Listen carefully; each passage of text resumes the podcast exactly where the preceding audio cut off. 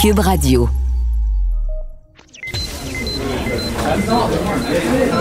Silence! Veuillez vous lever. La Cour, présidée par l'honorable François-David Bernier, est déclarée ouverte. Entrez dans les coulisses de la justice. Écoutez, vous serez pas jugé. Ils appellent à la barre les acteurs de l'actualité. Oui, votre honneur. Avec François-David Bernier. Avec François-David Bernier. Avocat à la barre. Cube Radio. Bonjour, bienvenue à l'émission. Euh, c'est deux, prochaines. Ben, cette émission-là, l'émission suivante, euh, c'est des émissions spéciales de revue de l'actualité euh, judiciaire de l'année juridique.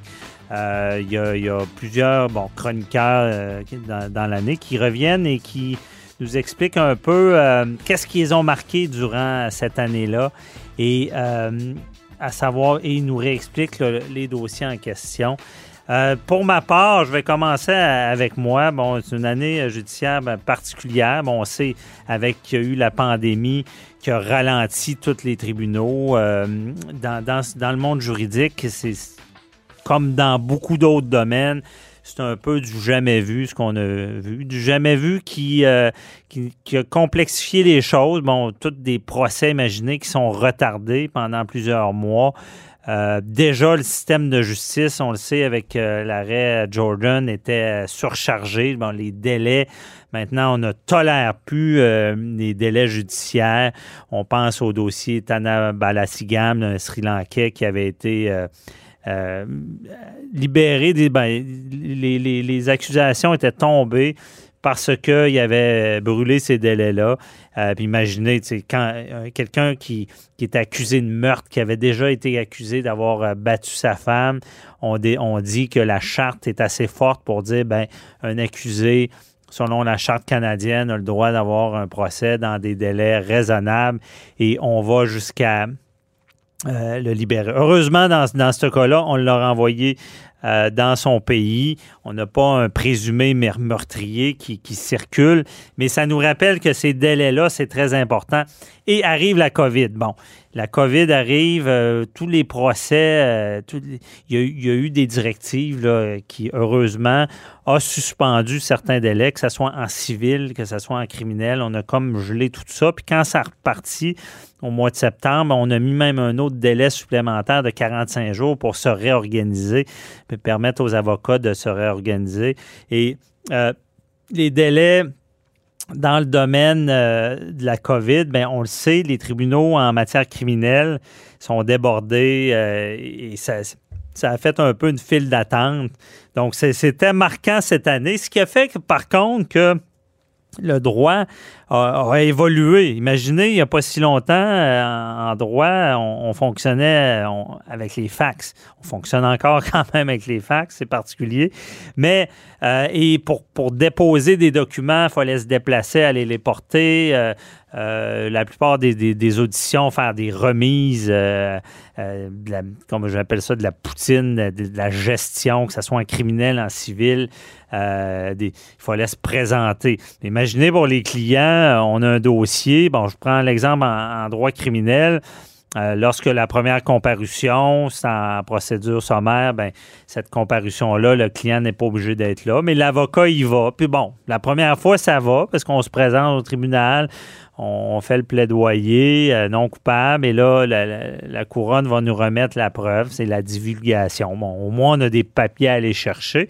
Mais par la suite, il y a des, remises pour orientation parce qu'il faut rentrer, rencontrer notre client, il faut évaluer ce qu'il va à procès, ce qu'il plaide coupable.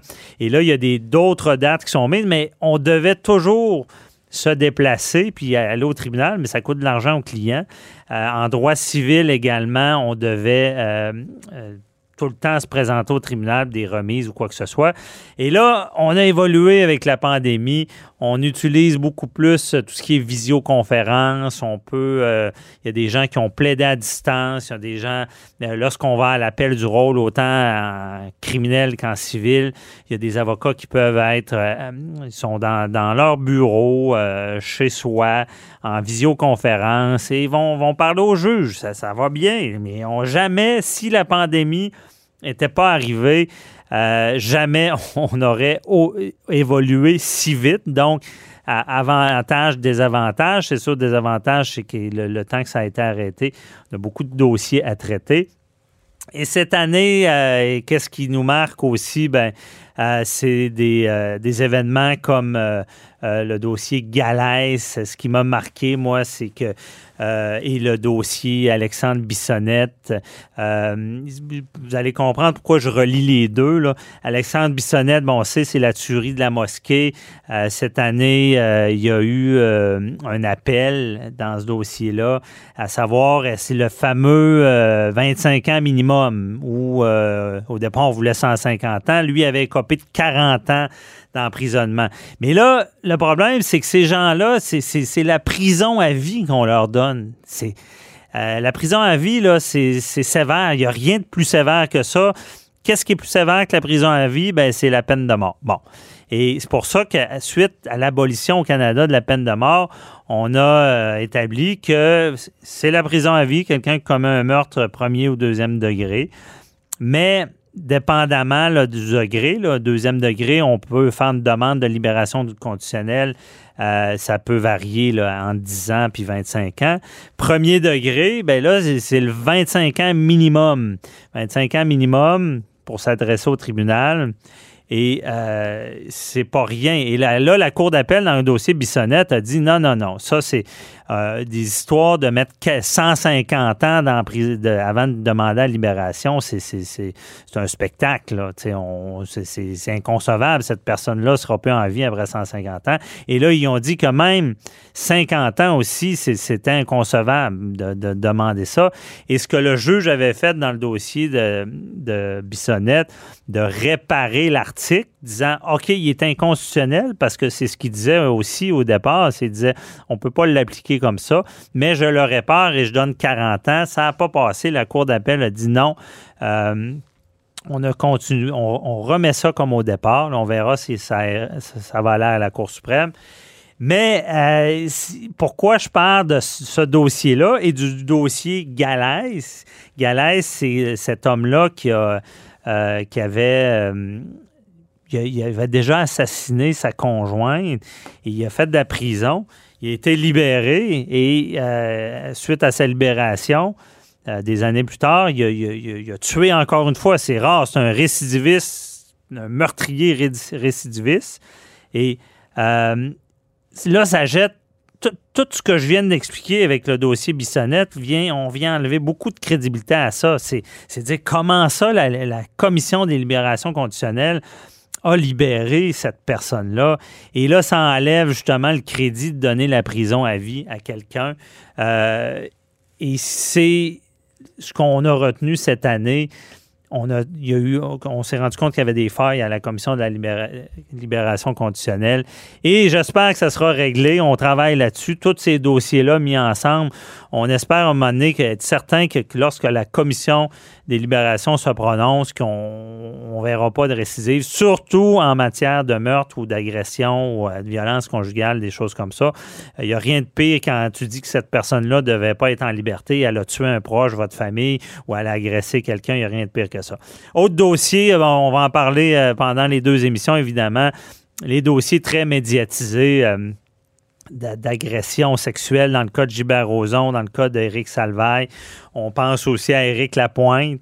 Euh, Éric Lapointe, ce qui, est, ce qui a marqué euh, cette année, c'est qu'il il commet un voie de fait euh, après une fête et il reconnaît, il plaide coupable. Ça, c'est une circonstance atténuante. Donc, déjà, on, évite un procès à, la victime. Et là, on lui donne par le site une absolution euh, conditionnel, ce qui fait qu'après un certain temps, il n'y a pas vraiment de casier judiciaire. C'est sûr que ça a choqué beaucoup le public. Mais encore une fois, c'est euh, ce qu'on veut, c'est toujours réhabiliter. Ce qu'on veut, c'est que quelqu'un qui euh, commet un crime, qui, qui, l'admet, que sa vie déraille pas par la suite, puis ça devienne un meilleur criminel, dans le sens que Éric Lapointe avait cette excuse, cette légitimité-là. On disait que si on lui donne un casier, ça va causer, la, peine va être euh, disproportionnée par rapport à ce qu'il a fait, sans banaliser euh, la violence faite aux femmes, c'est certain. C'est difficile à expliquer. Et encore plus difficile, ben, ce qui est marquant, euh, c'est que Gilbert Rozon est acquitté, euh, Éric Salva est acquitté. Euh, je comprends, cher auditeur, je comprends, cher public, que ça l'envoie un, mauvais signal, mais justice quand même a été faite. Il y a eu des procès rigoureux. Et arrêtez de me dire que c'est un mauvais signal. C'est des causes médiatisées, puis pour ceux pas médiatisé. Il y en a beaucoup qui ont du succès et euh, le système n'est pas si mal fait. Il est à améliorer, mais il est quand même bon.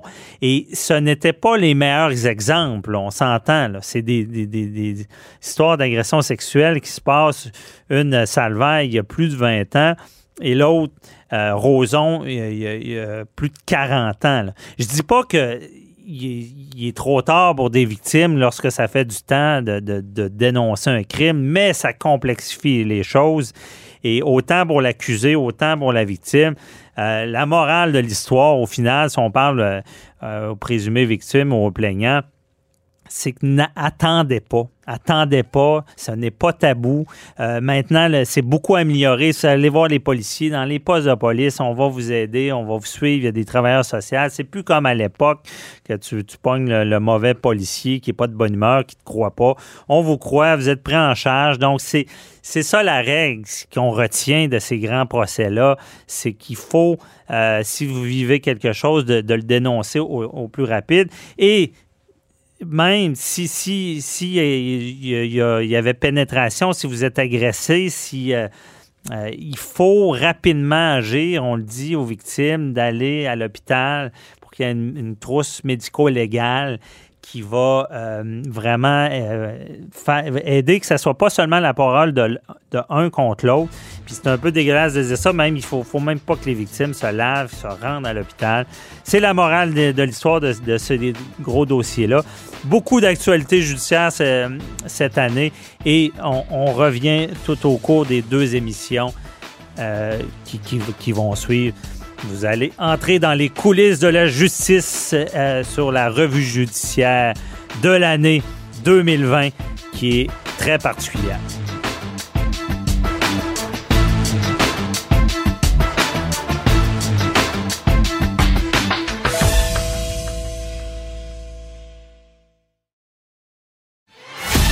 Avocat à la barre. Avec François-David Bernier. Des avocats qui jugent l'actualité tous les matins. Au palais de justice cette année, euh, ça bougeait beaucoup. J'ai assisté moi-même à deux procès, bien évidemment, procès très médiatisé de euh, Gilbert Rozon, Éric Salvaille. Et il y a quelqu'un euh, que vous lisez souvent dans le journal qui est là au procès. Il suit ça toute l'année. Michael Nguyen, du Journal de Montréal et de Québec. bonjour. Bonjour. J'avais pas le choix de, de, te parler en temps en, judiciaire euh, pour une revue de l'année. Euh, tu étais, bon, tout le temps au palais. Quand on voit un article euh, domaine judiciaire, c'est, toi qui l'écris. bon, qu'est-ce qui t'a marqué, toi, cette année? Ben, déjà, il faut dire qu'on a eu une année très particulière avec la COVID-19. Mm-hmm. Donc, il y a eu un énorme ralentissement des, les activités judiciaires, les tribunaux, à un moment donné, il y avait quasiment plus de procès qui roulaient, c'était juste mhm. des causes urgentes. Mais malgré tout ça, il y a quand même eu des procès majeurs qui ont vraiment marqué euh, marqué la société. Aux criminels, on n'a qu'à penser à Gilbert Rozon, ouais. Salvaille, Éric Lapointe, donc mhm. des, des, vedettes qui ont été accusées euh, dans le cas de Rozon de viol, euh, de viol d'attentat à la pudeur. Pour Éric Salvaille, c'était d'agression sexuelle, de séquestration, d'harcèlement. Éric Lapointe a appelé des coupables de voie de fait envers une femme. Donc, euh, c'est des, des procès vraiment qui ont été suivis. Ouais. On peut aussi penser à Simon Brindamour dans une catégorie un peu différente, le procès pour meurtre de José Niardin, un crime qui a marqué l'imaginaire parce que, imaginez-vous, en plus de l'avoir tué, il l'a jeté aux poubelles et il a fait croire pendant deux mois qu'il avait été qu'elle avait était partie en fait avec l'argent du couple. Ben, on va y aller par étapes, on va en parler. Bon, commençons. Éric Lapointe, euh, tu as suivi ça. Lui, pas de procès. Euh, il a réussi à avoir une absolution. Là. Exactement. Puis c'est ça qui a un peu marqué le, public et que beaucoup d'organismes d'aide aux femmes ont dit que ça envoie un très mauvais message à la société parce que lui, il a reconnu les faits. Il a reconnu que oui, il avait trop bu, il était intoxiqué, il a frappé une femme, Mhm. il a commis des voies de fait, mais malgré tout, tant la défense et la couronne ont annoncé que conjointement, ils demandaient l'absolution, c'est-à-dire l'absence de casier judiciaire. Ouais. Et le juge, évidemment, bah, après avoir analysé la situation, a dit c'est pas déraisonnable, on l'accorde une absolution, pas de casier judiciaire.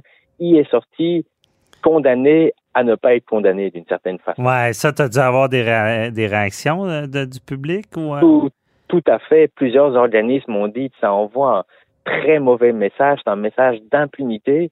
Même quand un accusé reconnaît s'en être pris à une femme, il peut quand même s'en sortir sans casier. Donc ça, ça, ça a causé un énorme choc. Ouais. Et là, c'est une année. tu- me fais penser, c'est une année, c'est, pas trop bon parce qu'on parle évidemment des procès vedettes, là.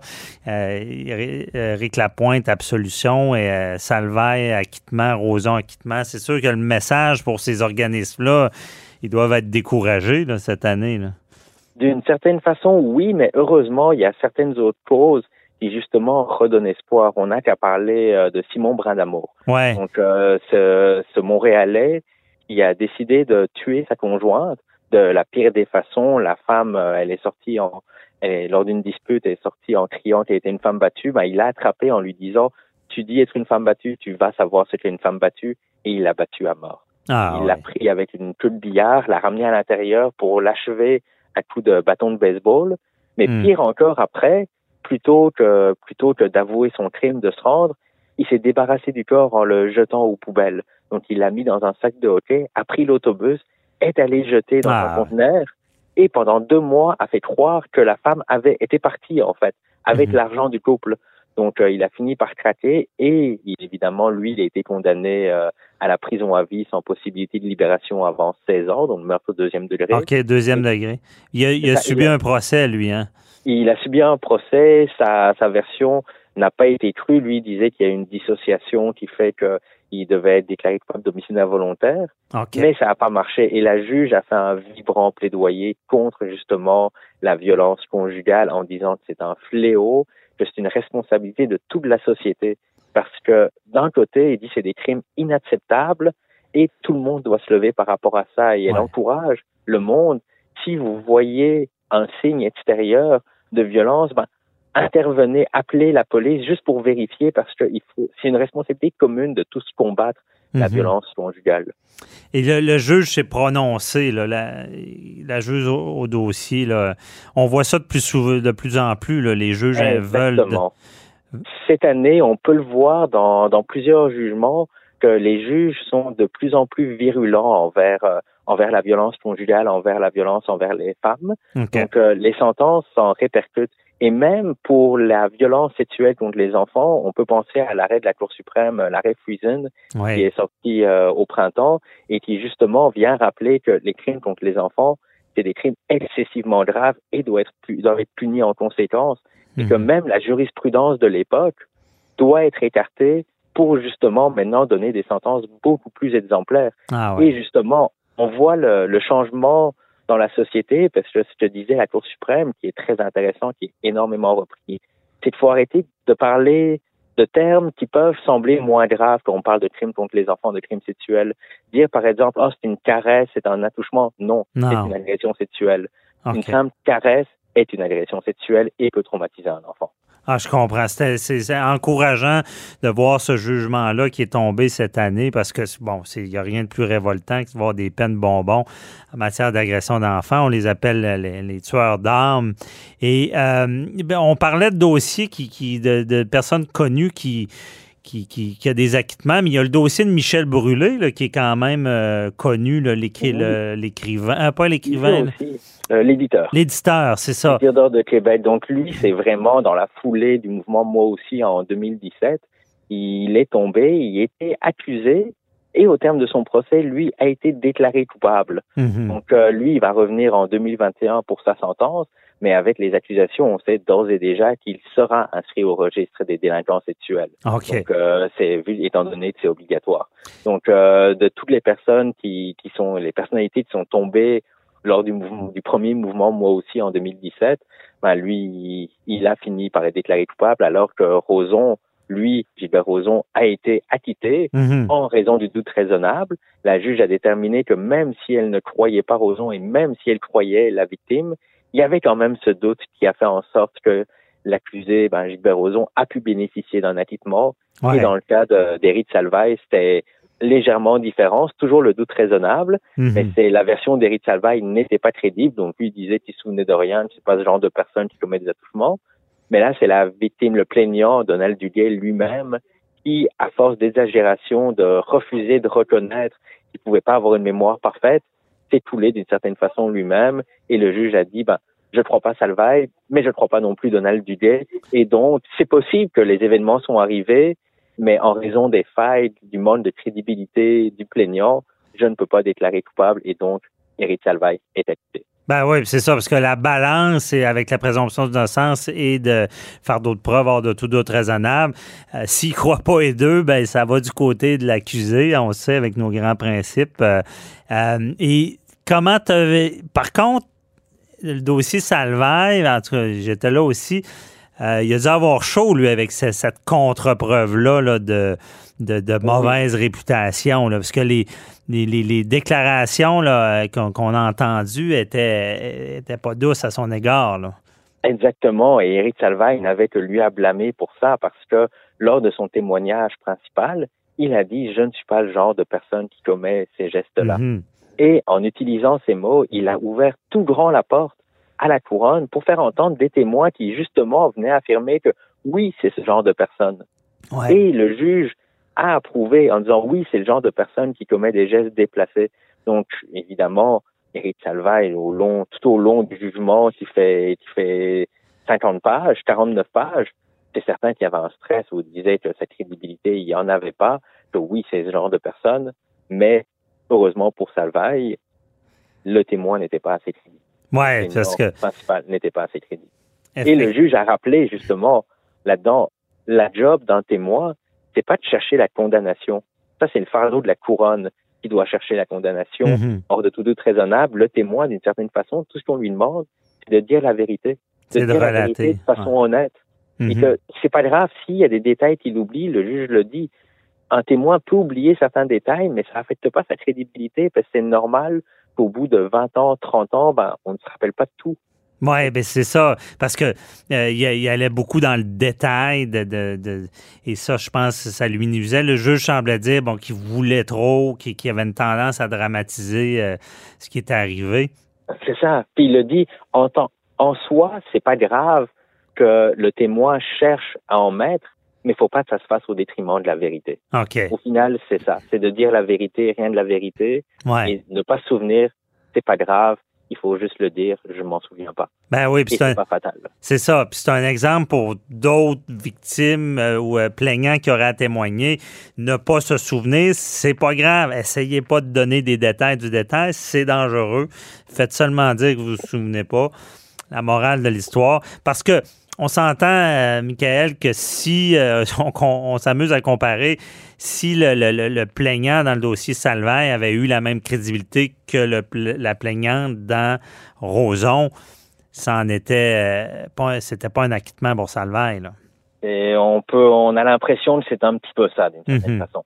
Parce que Salvaire, ce que j'ai bien compris, a été acquitté vraiment là, sur euh, l'ensemble, sur le témoignage de Duguay là, qui tenait pas, là, comme euh, tu l'as bien dit, euh, disant que quand les deux, quand on croit pas les deux, ben qu'est-ce qu'on fait? Évidemment, on acquitte en fonction de la présomption d'innocence. Euh, très intéressant, mais ça va être, j'imagine, en 2021, on regardera ça ensemble si euh, ça va brasser autant que cette année. C'est sûr que c'est des procès très médiatisés. Euh, merci beaucoup, Michael Nguyen du Journal de Montréal, de nous avoir euh, fait cette revue de l'année. Et on se reparlera pour d'autres dossiers. Puis euh, ben, joyeux, joyeux temps des fêtes à toi et ta famille.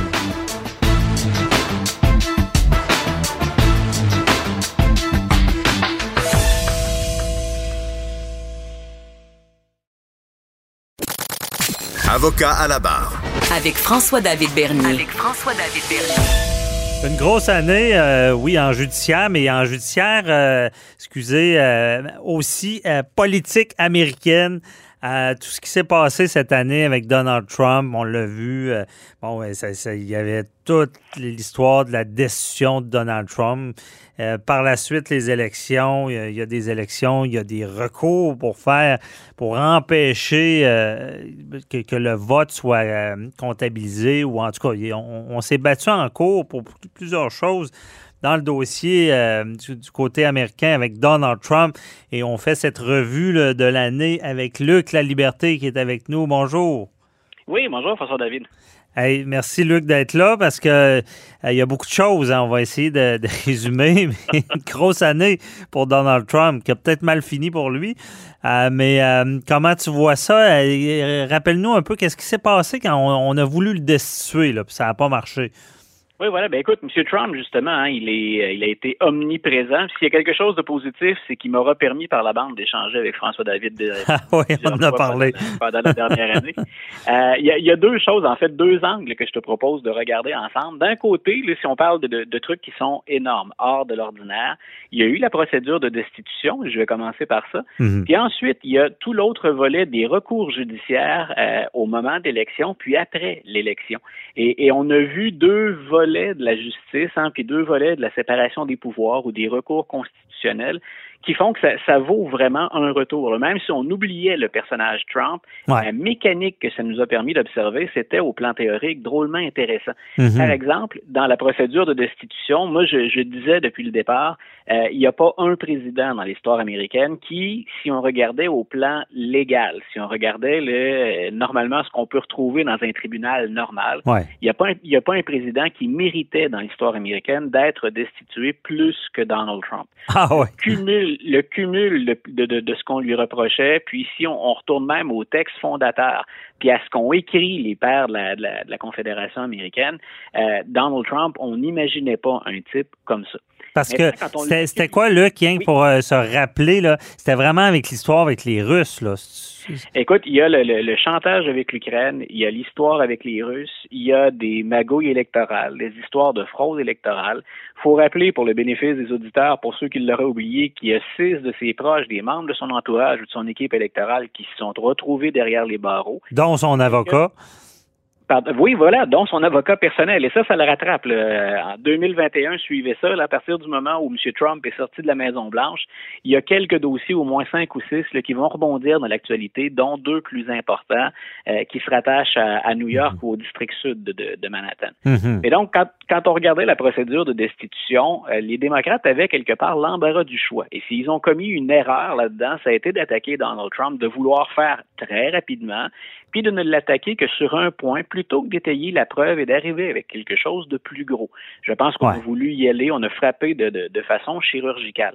Les, les, gens, les amateurs de, de, politique américaine ou encore le, le, public, le public en général, ce qu'on a pu observer là-dedans, c'est que peu importe ce qui s'est dit, parce qu'on a eu énormément de témoins, beaucoup de témoins qui sont venus appuyer euh, la thèse ou les, les, déclarations des démocrates, mais aussi, bien sûr, beaucoup de, de, de contre-témoignages de la part de gens que les républicains ont fait venir. Mm-hmm. Et si la preuve semblait lourde contre Donald Trump, tout le monde s'est rendu compte qu'on n'est pas devant un tribunal de justice quand on est dans une procédure de destitution, on est dans quelque chose de partisan.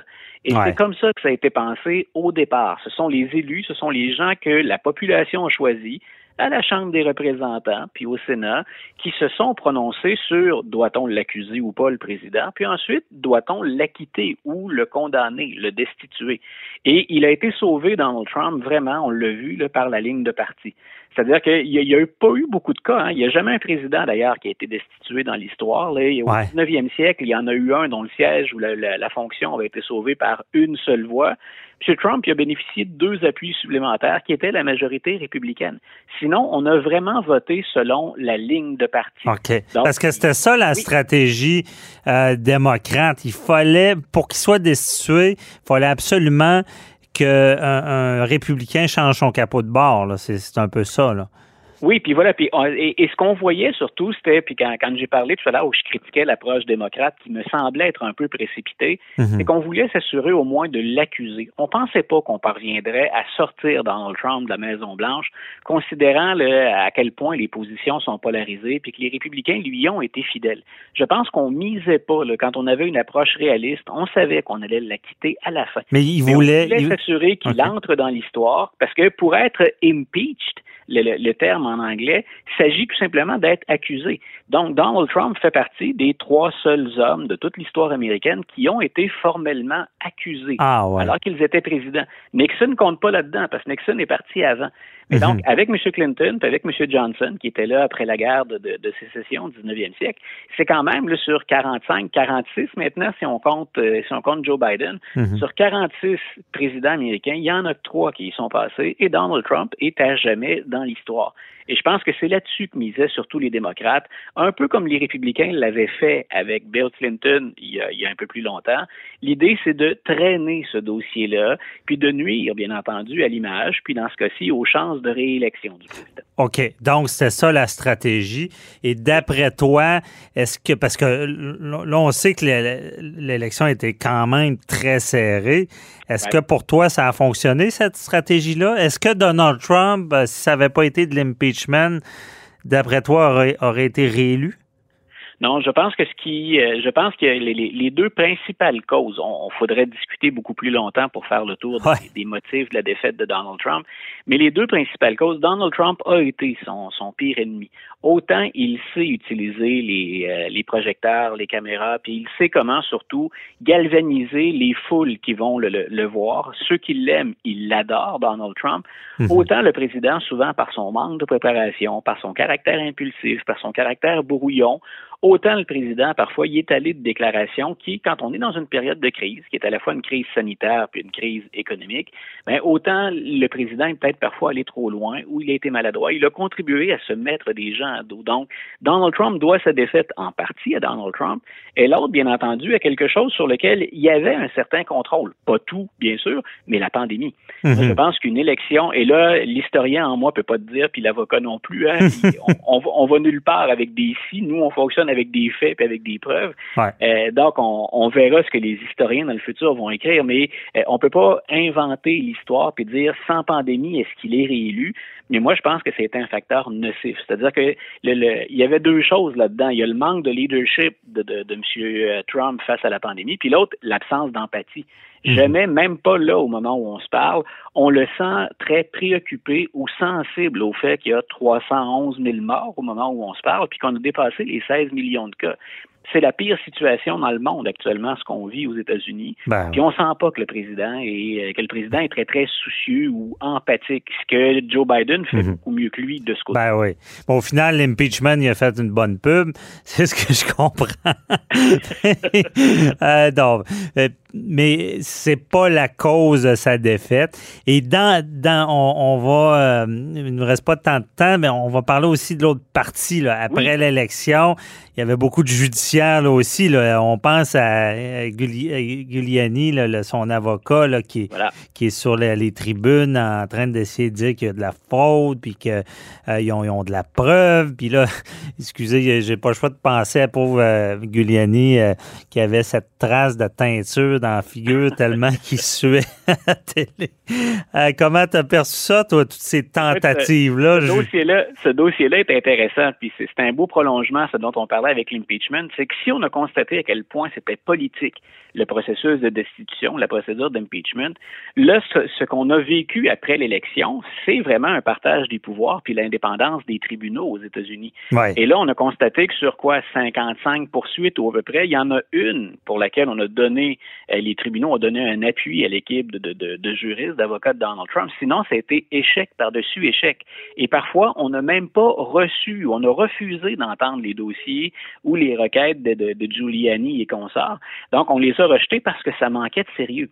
Quand on sait qu'aux États-Unis, la nomination des juges, elle est parfois partisane, c'est-à-dire que euh, les démocrates, quand ils sont au pouvoir, ou les républicains, ce sont eux qui effectuent des choix pour des juges en fonction d'une philosophie constitutionnelle. Mais mm-hmm. ben, dans ce cas-ci, il y a beaucoup de républicains qui ont dit non.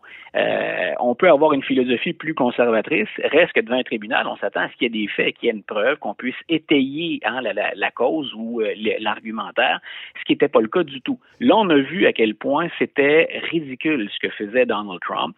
Certains sont allés très loin en disant c'est un peu l'équivalent d'un coup d'État, hein, renverser le vote de la population.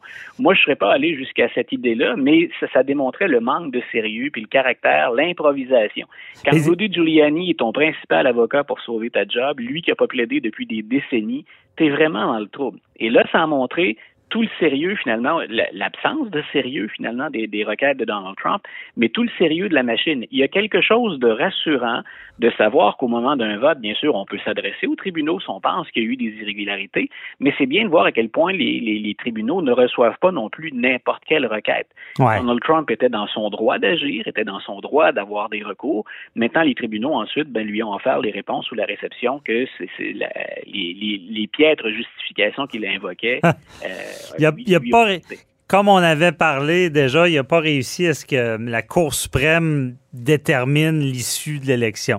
Ça n'a pas fonctionné. Tu te souviens, je t'avais dit ça mot pour mot. Hein. Tu m'avais posé une question à un moment donné en disant est-ce qu'il peut aller devant la Cour suprême? Je t'avais dit oui, mais ça lui prend des faits. C'est ça. C'est pas parce qu'on a nommé trois juges conservateurs sur les neuf qu'on va être entendu. Il faut quand même avoir une cause à défendre, puis ensuite espérer que le biais plus conservateur joue en notre faveur. Ben oui. C'est honnêtement, c'est rassurant de voir que c'est pas parce qu'il avait nommé des juges tout d'un coup on lui donnait raison, euh, mais parce que évidemment, toutes ces contestations. Est-ce que c'est fini, là? Est-ce qu'il va en avoir d'autres? Écoute, la, seule, la seule technicalité pour ceux qui s'amusent avec ces jeux-là ou avec l'ensemble des leviers autour de la, transition puis de la passation des pouvoirs, ce qui reste maintenant, c'est que le nouveau Congrès qui a été élu en même temps que Joe Biden, le nouveau Congrès commence à siéger le 6 janvier. Et c'est là officiellement la Chambre des représentants où on va effectuer le décompte officiellement ah, des grands électeurs. Donc, il peut y avoir un dernier, euh, il peut y avoir un dernier soubresaut.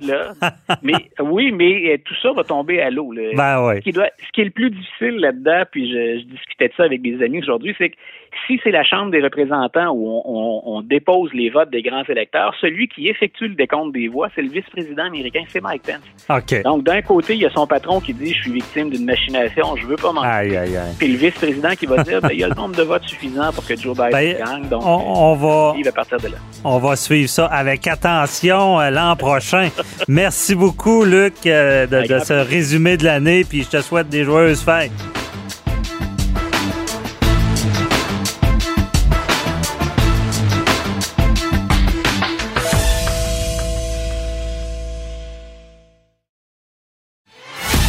Avocat à la barre. Avec François-David Bernier.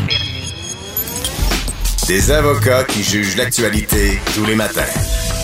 Dans notre revue d'actualité judiciaire, euh, je vais souvent commencer les entrevues comme ça. Euh, il y a tout un segment, on le sait, hein, ce qui s'est passé avec la DPJ cette année. Euh, c'est quand même euh, année marquante pour la pandémie, année marquante, je pense, pour euh, ce qui des, des, événements de DPJ problématiques. il y a la commission Laurent aussi qui a rendu certaines conclusions. On en parle avec Maître Sharon Otis. Bonjour. Oui, bon matin, Maître Dernier. Bon matin et OK. Donc, grosse année? Ben, grosse année, mais est-elle fructueuse? Euh, est-ce que c'est euh, est-ce qu'on en ressort après tout ce qui s'est passé, tous ces événements? Est-ce que vraiment le résultat de toutes ces frasques, euh, est-ce que ça en ressort positivement de, de la façon dont la population voit la DPJ, voit leur non-implication et ou les, les bévues qu'il y a eu parce que on parle quand même là, de plusieurs enfants là, qui, cette année, je ne sais pas pourquoi, parce que euh, peut-être qu'à l'époque, là, je sais pas, c'était peut-être un peu moins médiatisé ou quoi que ce soit, mais il me mhm. semble qu'il y avait des années un petit peu plus tranquilles et, et, et c'est pour ça que dans certaines entrevues, je vous ai fait une, une relation, une liaison entre, euh, tu sais, la, la, la, la détresse psychologique qui a relié, je pense, en point. Il y en avait déjà avant le COVID, puis c'est encore pire depuis la COVID. Donc, est-ce que est-ce que ça serait en lien avec ça? Peut-être, mais c'est sûr qu'il y a un manque de ressources. il y a un manque de structure, il y a un manque de, de, de, de, de, pas de coordination, mais, je, mais certainement que dans certains dossiers, il pourrait lâcher prise, et dans d'autres, il devrait s'acharner. Mais qu'est-ce que vous voulez, tu sais? Moi, je, c'est certain que j'en ressors un peu à titre d'auxiliaire de justice. Je me dis, on a une vocation. Leur vocation, c'est la protection des enfants on devrait prendre ça au sérieux. C'est rare qu'on appelle pour un signalement pour un signalement. C'est sûr qu'il y en a, là, des fois, que ça doit être un peu loufoque, OK? Pour lequel, tu sais, même me tu sais, avec le GBS, le gros bon sens, là, des fois, là, il n'aurait peut-être pas lieu de, de se forcer un petit peu, là, sais, tout ça l'investigation, là. Parce qu'aller parler aux parents, là, de ceux qui ont perdu des enfants, là, tu sais, comme la, tu sais, la petite Rosalie ou, euh, tu sais, de, de, pas des parents directs, mais, tu sais, indirectement, tu sais, les grands-parents, etc., là. Mm Évidemment, je, je sais pas par rapport à la mère, là. Mais, mais vous comprenez. Euh, Parce que le, le parent va convaincre, on, il va avoir un signalement, on va aller vérifier puis des fois, le parent en tant que tel va bien se présenter, il va convaincre qu'il n'y a pas de ben, problème. Mais si, on, si, l'intervenant avait enquêté un peu plus, on se rendrait compte qu'il y a un problème. Parce que cette, cette, année, euh, Maître Otis, rappelons les faits, il y a l'histoire du huissier. C'était quoi donc ça? Ben, ça, c'était l'histoire des deux enfants de Wendake. Wendake, puis ah le policier était un des troisièmes plaintifs oui, mais parle, euh, on va y aller en ordre. Dans le fond, comme événement, Maître Otis, marquant, là, vous le dites, c'est ça, il y a l'événement de Wendake. Euh, c'est le, meurtre des deux jeunes enfants. Euh, il y avait eu des signalements auparavant. Expliquez-nous ça. oui, oui. Et dans le fond, il y avait eu trois signalements, dont un, je pense le troisième, avait été logé par un policier. Et c'est là où est-ce que, encore une fois, peut-être que je vais être redondante dans mes propos, mais je le signe. pourquoi ceux qui travaillent, je, dis pas aux gens, là, parce que vous n'êtes pas des professionnels du droit ou parce que vous n'êtes pas policier, là, votre parole vaut moins que la nôtre. C'est pas ça du tout où ce que je m'en vais. Où ce que je m'en vais, c'est, on en voit peut-être un peu plus passer. Et un policier, là, il en voit de toutes les sortes à tous les jours. Donc, pourquoi tu sais, me semble moi j'ai fait le signalement, ça ça a pas ça a pas bougé. Euh, le policier le, euh, le, fait dans ce dossier-là, ça a pas bougé. Mm Pas que notre parole a, prépondérance sur la parole des gens en général, sauf que on en voit là des cas, là, puis on est là au palais, puis on, on voit tout ça, donc on n'appelle pas pour rien, je pense. Mm mais, et, mais par contre, ce que je constate, c'est que la population semble de plus en plus éveillée et alerte parce qu'il y a de plus en plus de signalements. Donc ça, dans cette optique-là, par rapport à la population, je pense que les gens ne laissent plus rien passer. Et ça, je pense qu'il y, a une progression euh, énorme. C'est-à-dire que dans les années tranquilles, hein, ce qui se passait, se passait, vous comprenez? Ouais. Pas les mêmes, euh, une claque sur les fesses, puis euh, les enfants, en tout cas, des histoires que j'ai entendues, tu sais, euh, ils marchaient des coups de pied dans le derrière, puis euh, ouais donc. Donc, tu sais, il n'y avait pas de signalement, il n'y avait pas de, de, de nécessairement... C'était pas l'affaire des autres. Mhm. C'est ça. Mais là, je sens un support, en tout cas, de la population envers les enfants. Puis ça, je, je, trouve ça beau. Je trouve qu'on est rendu là. L'évolution, on est rendu là.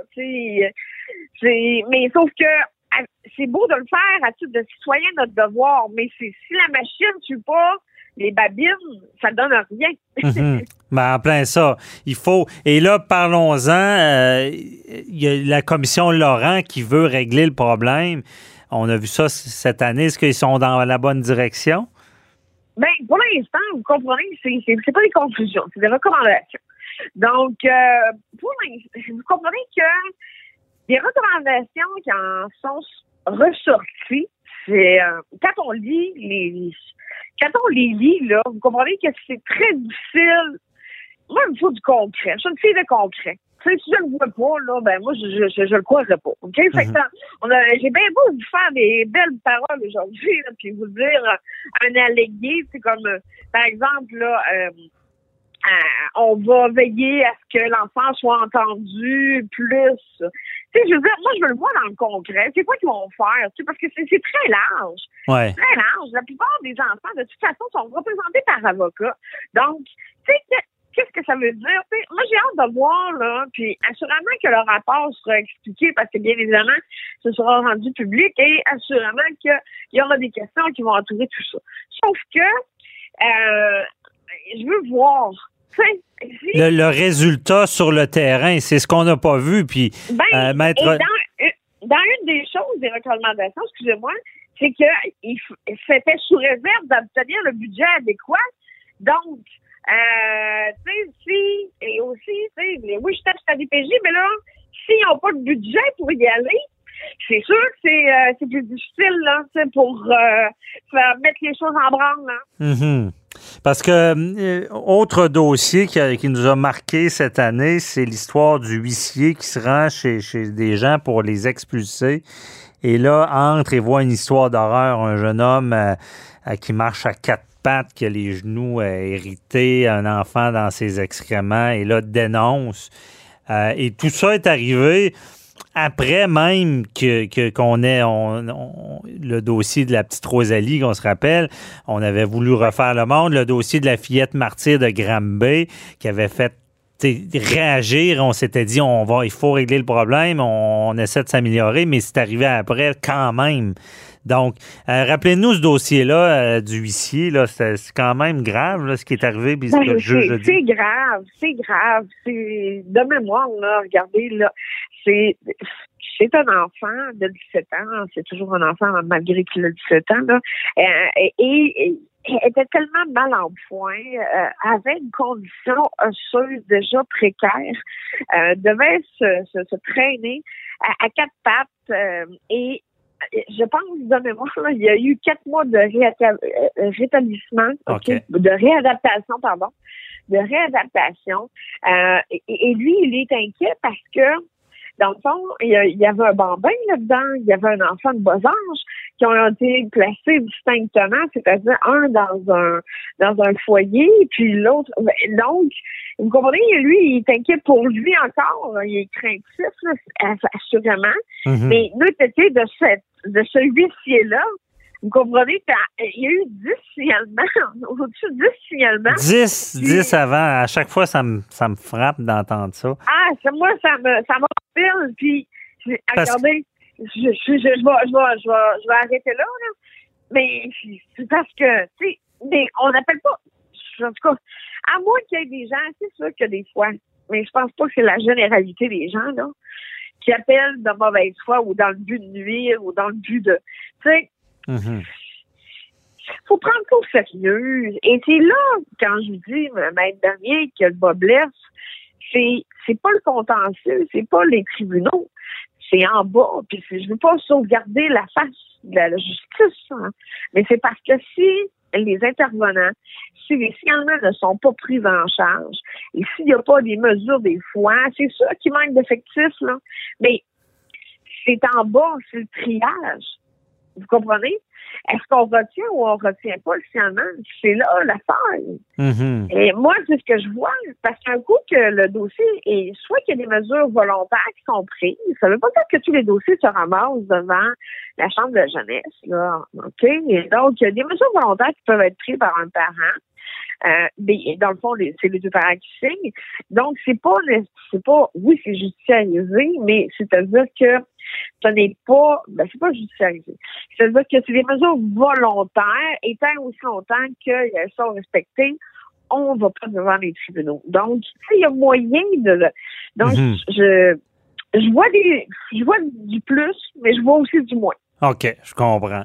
Euh, donc, euh, puis euh, c'est une année marquante là-dessus. Euh, on espère qu'en 2021, on aura, on arrivera avec des solutions concrètes, comme vous le dites. Là, euh, Ben, c'est pas, c'est pas d'arriver avec des solutions, c'est de le mettre en place.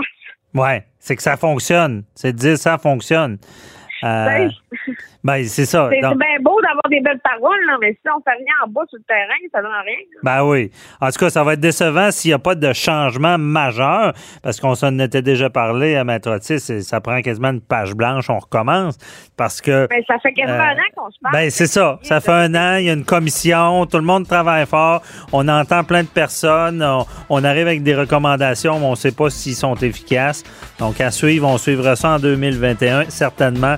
Merci beaucoup, euh, Matt Sharon Otis, euh, de nous avoir fait cette revue-là euh, côté droit des enfants, DPJ. Je, je vous souhaite de joyeuses fêtes et à votre famille aussi.